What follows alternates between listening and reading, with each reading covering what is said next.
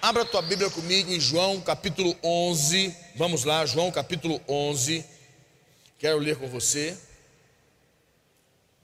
João capítulo 11.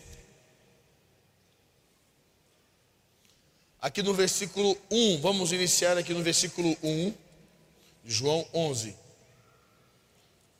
Aqui diz assim: Estava enfermo Lázaro, de Betânia, da aldeia de Maria e de sua irmã Marta. Esta Maria, cujo irmão Lázaro estava enfermo, era a mesma que ungiu com bálsamo o Senhor e lhe enxugou os pés com os seus cabelos. Mandaram, pois, as irmãs de Lázaro dizer a Jesus: Senhor, está enfermo aquele a quem amas. Ao receber a notícia, disse Jesus: Esta enfermidade não é para a morte, e sim para a glória de Deus, a fim de que o Filho de Deus seja por ela glorificado. Ora, Amava Jesus a Marta e a sua irmã e a Lázaro.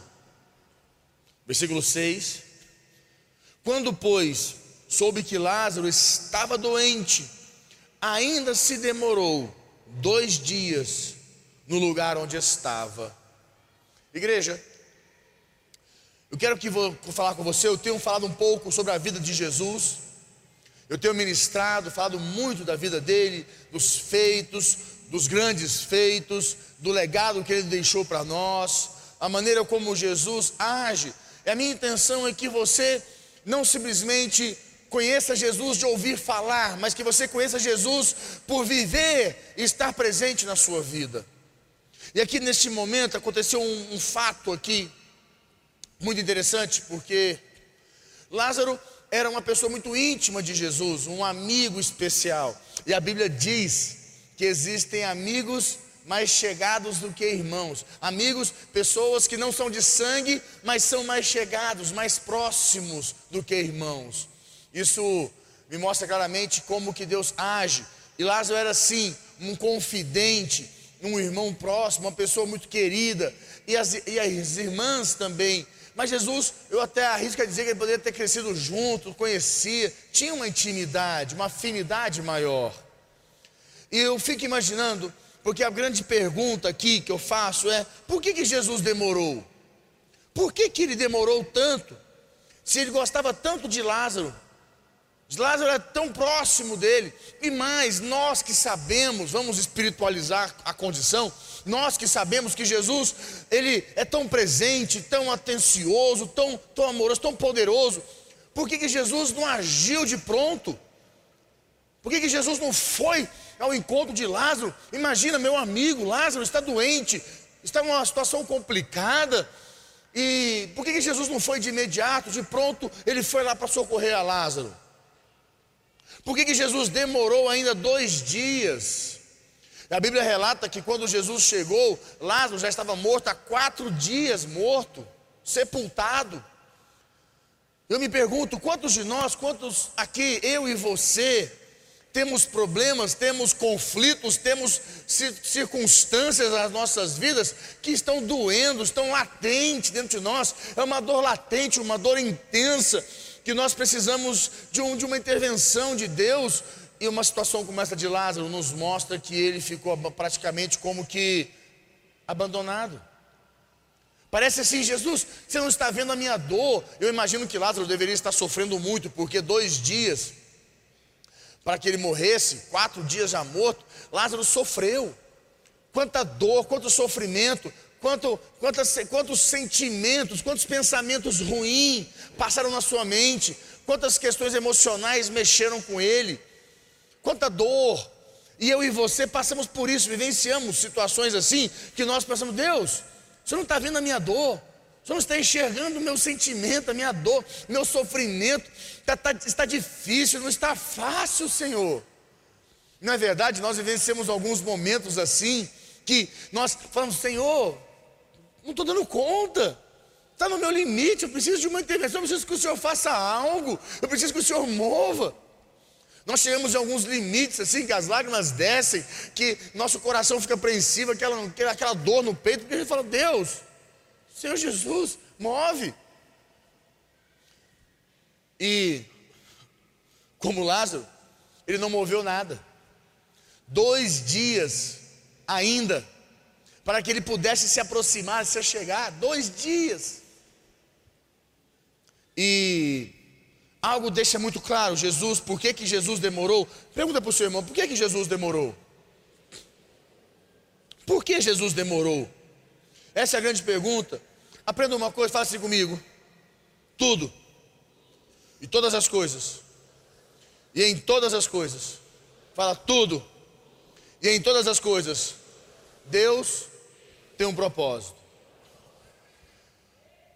Aprenda a entender que, mesmo diante de uma dor que você está sofrendo, de uma circunstância muito intensa que você possa estar passando na sua vida, não quer dizer, em hipótese alguma, que Deus abandonou você ou que Jesus virou as costas para ti. Ao contrário, Deus tem um propósito. A Bíblia diz, a palavra de Deus diz, que até um fio do teu cabelo, porque isso coloca como uma coisa tão pequena, um fio do teu cabelo, para ele cair, Deus tem que ter permitido nos céus que esse fio de cabelo seu caia. Nós temos alguns irmãos que tiveram permissões a mais, mas tudo bem, não importa. Não é este o caso, né, né, Bispo Maurício?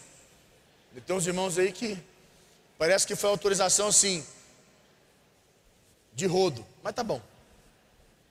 Mas então a grande questão é que a Bíblia, a palavra de Deus diz que nem um fio do teu cabelo, o que quer dizer? Algo tão pequeno, tão é é, é, é, é, pequenininho, tem que ter permissão de Deus para acontecer. Principalmente as coisas grandes, enormes que acontecem nas nossas vidas, todas as coisas que acontecem debaixo desse céu precisam de autorização de Deus para acontecer. A questão é como eu estou, como está a minha fé, a minha autoridade, a minha posição em Deus, para que aquilo que Deus tenha é, permitido não possa vir sobre mim algo temeroso. Que o diabo não conquiste, porque a Bíblia diz que o diabo vai diante de Deus, o diabo vai diante de Deus me acusar e te acusar, expor você, nos expor. Mas se eu estou no propósito de Deus, se eu estou na missão, se eu estou no chamado de Deus para a minha vida, se eu estou andando com Deus, quando o diabo chegar lá, ele vai, ele não vai ter nenhuma autorização que possa me prejudicar. Ele pode ter simplesmente permissão de mover algumas coisas ruins, assim como essa que aconteceu no dia de Lázaro. Ele tem a permissão, Deus permite, porque Deus tem um propósito. Essa circunstância que você vive hoje, Deus tem um propósito. Deus tem um propósito. Deus não te abandonou. E entenda que este é um fato é, é, inegável. A ausência de Jesus, nós sabemos que ela gera trevas. Aonde Jesus não está, tem trevas. Aonde Jesus está, tem luz. E eu creio que quando Jesus demora, e nos atender, como se diz, demorou, tardou, mas não falhou. Quando ele demora, ele tarda, ele tem um propósito maior. Algo maior nos espera. Algo muito melhor, como a palavra de Deus diz, o melhor está por vir. Quando Deus tem um propósito, pode ser a condição de maior desgraça da sua vida. Aprenda uma coisa: aonde abundar a desgraça, superabunda a, a, a, graça de Deus na tua vida. Vai superabundar, vai ter graça de Deus transbordante sobre você. Quem recebe essa palavra em nome de Jesus?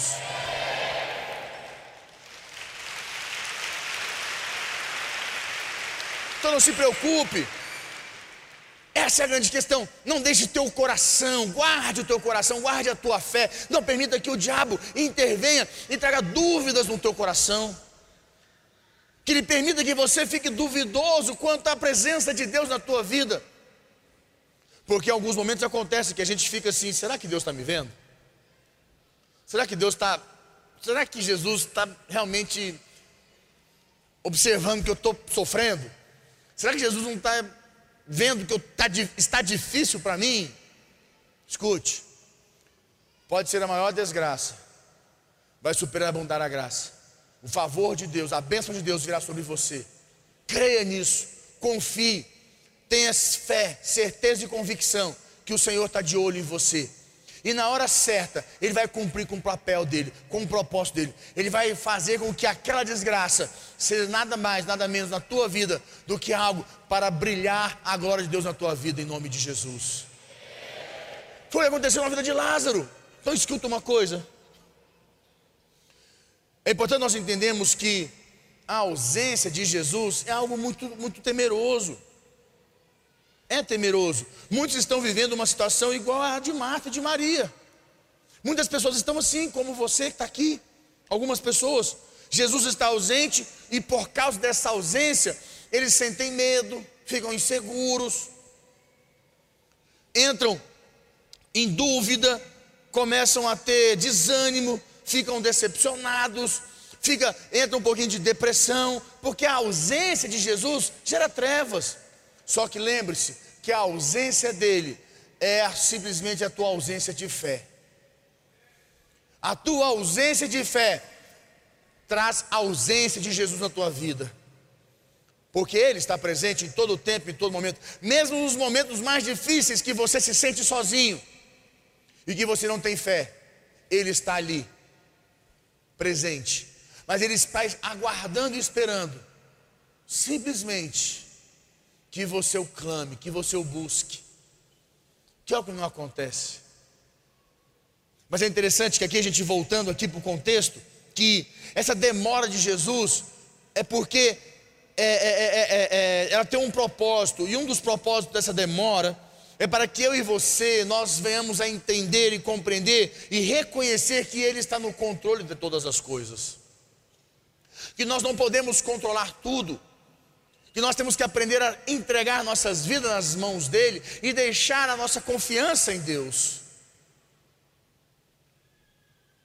essa ausência dele, essa demora dele, é para que nós venhamos a aprender, porque nós queremos que as coisas aconteçam na nossa hora, porque a nossa dor está intensa, está latente, está doendo, nós queremos que ele intervenha, nós até duvidamos ou até falamos assim: Senhor, se você existe mesmo, faz alguma coisa. Deus, é. Eu vejo tanto falar de Deus, eu ouço tanto falar, mas Senhor, né?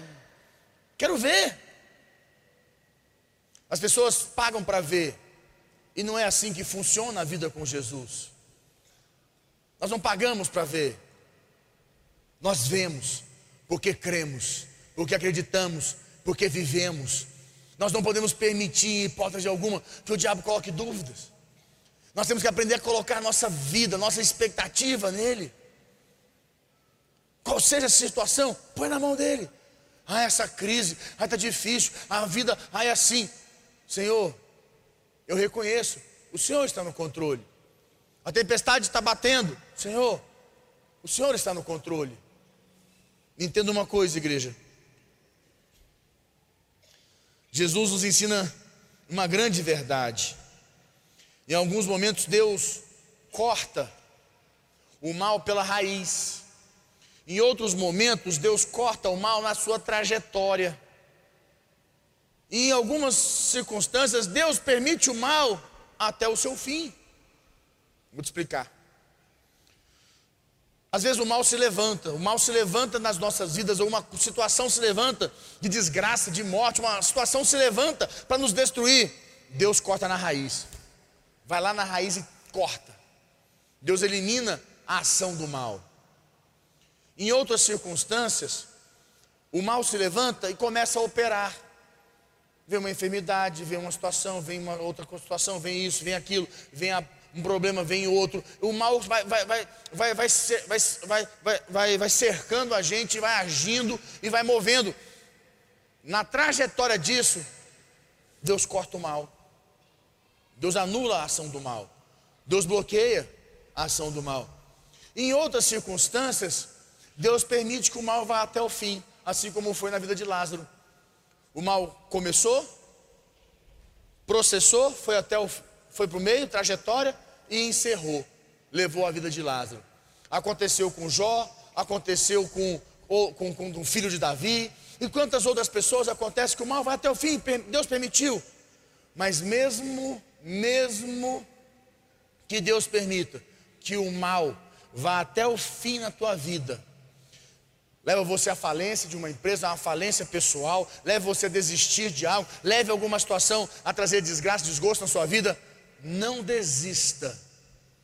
Porque aquilo que Deus, essa porta que Deus está fechando aqui, permitindo que seja fechada, Deus vai te abrir uma outra, muito melhor, muito maior, que vai te trazer muito mais alegria e graça e vai te fazer muito mais próspero do que as outras que ele fechou. Aprenda isso. A nossa confiança em Deus tem que ser plena. É porque nós ficamos chorando as perdas. Lembre-se, o melhor está por vir. A demora de Jesus não significa, não significa que você foi esquecido. Fala para o teu irmão, fala para o teu irmão, fala assim: você não foi esquecido. Fala para ele assim, ó, fala para ele, sabe essa sua dor aí? Sabe essa sua dor, irmã? Ele não esqueceu. Aprenda isso. Ele não esqueceu. Ele não esqueceu.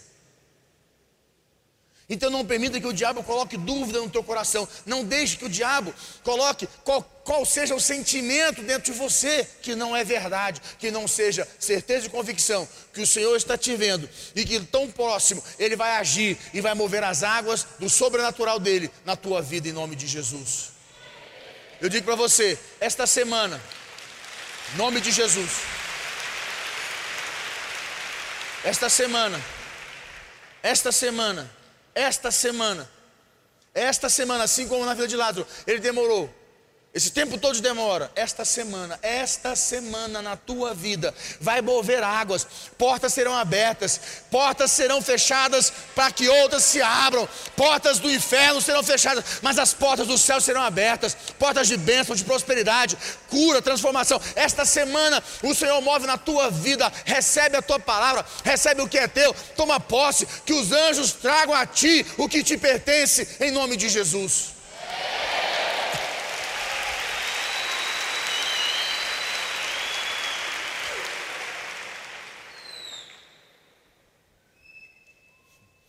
As pessoas pensam: por que Jesus está demorando tanto?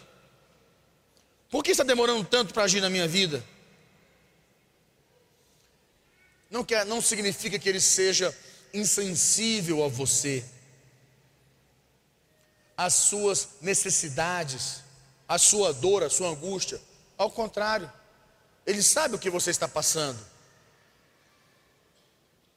E posso dizer mais, que ele, está, ele sente o que você sente, porque o Espírito revela a ele. Mas esses momentos, eles, eles são necessários nas nossas vidas. Esses momentos difíceis que vivemos, eles são importantes para que possa definir em nossos corações quem é o nosso Senhor. E eu digo para você que a demora de Jesus é para que o nome dele seja glorificado. Olha aqui no versículo 6 o que ele disse. Versículo 4, ele fala assim: Ao receber a notícia, disse Jesus: Esta enfermidade não é para a morte, e sim para a glória de Deus, a fim de que o Filho de Deus seja por ela glorificado. Esta semana, o Filho de Deus será glorificado na sua vida nesse dia de hoje, agora, Ele inicia um novo tempo na tua vida. E a palavra de Deus diz que Jesus chegou.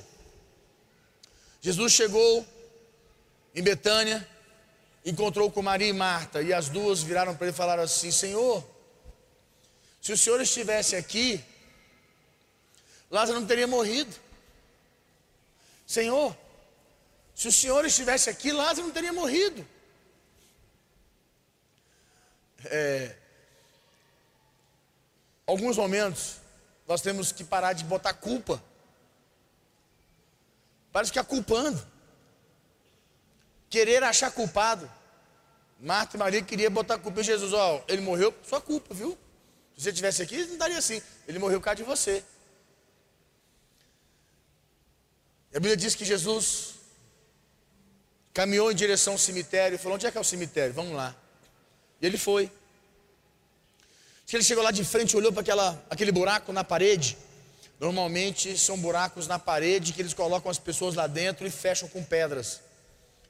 É, não enterrava no chão normalmente, botavam nesses buracos que tinha nas paredes. E botaram ele num buraco ali, enterrou. É, enterrou não, fechou. E Jesus falou, olhou para aquela situação e a Bíblia diz que ele se compadeceu.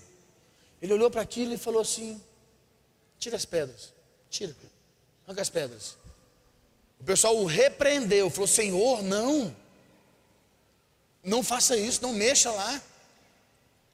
Já tem quatro dias que morreu. E está o quê? Fedendo, está com cheiro ruim. Às vezes nossa vida está assim, né? Já está fedendo já. Já está, meu irmão. Olha lá, ó, Senhor, não dá mais tempo não, já, já foi. O senhor não fez nada, agora também não adianta mais não, agora já fedeu. Jesus falou: abre.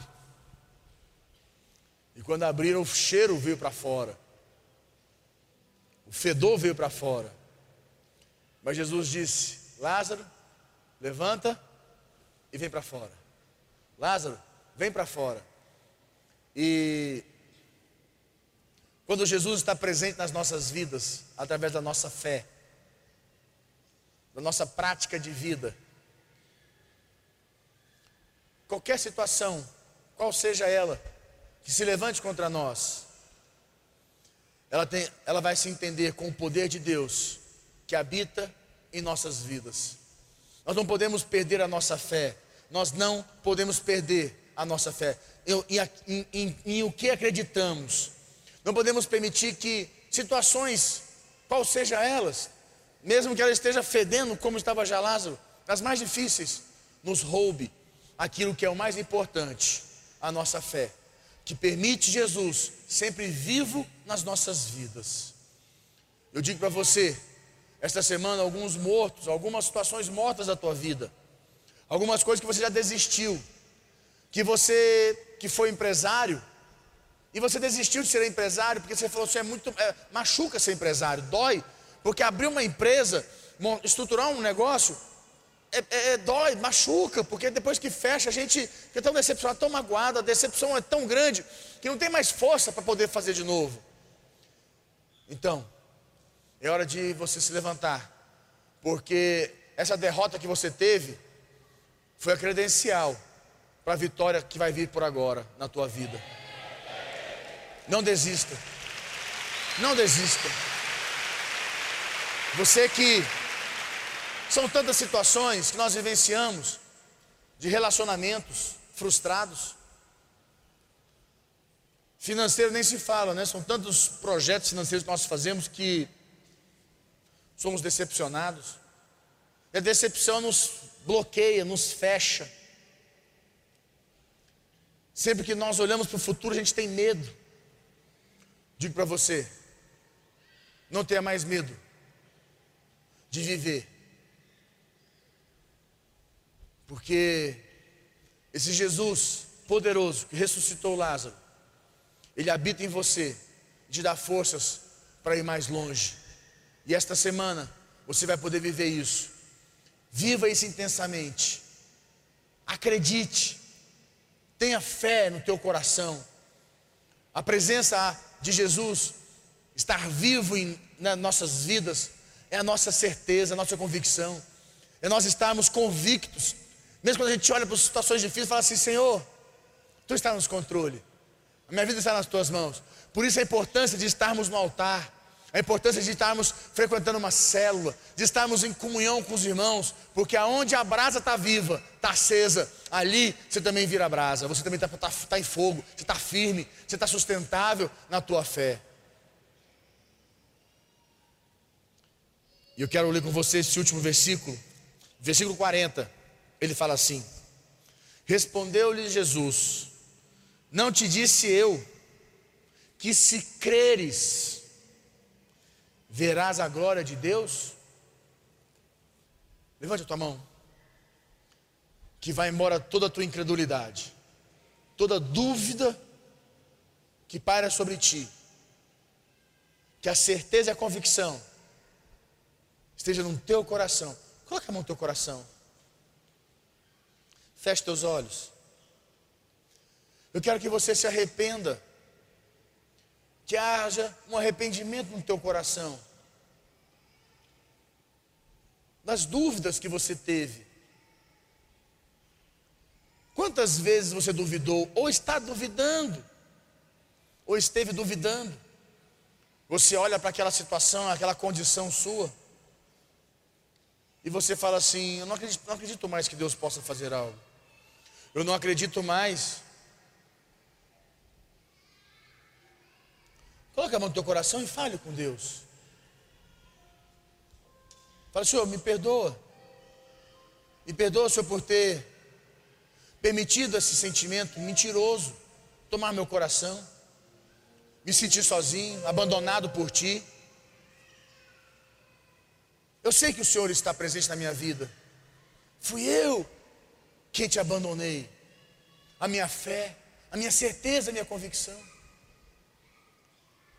Eu não permito mais que a dúvida, que a incredulidade tome meu coração. Perdoa, meu Pai. Me perdoa, Senhor.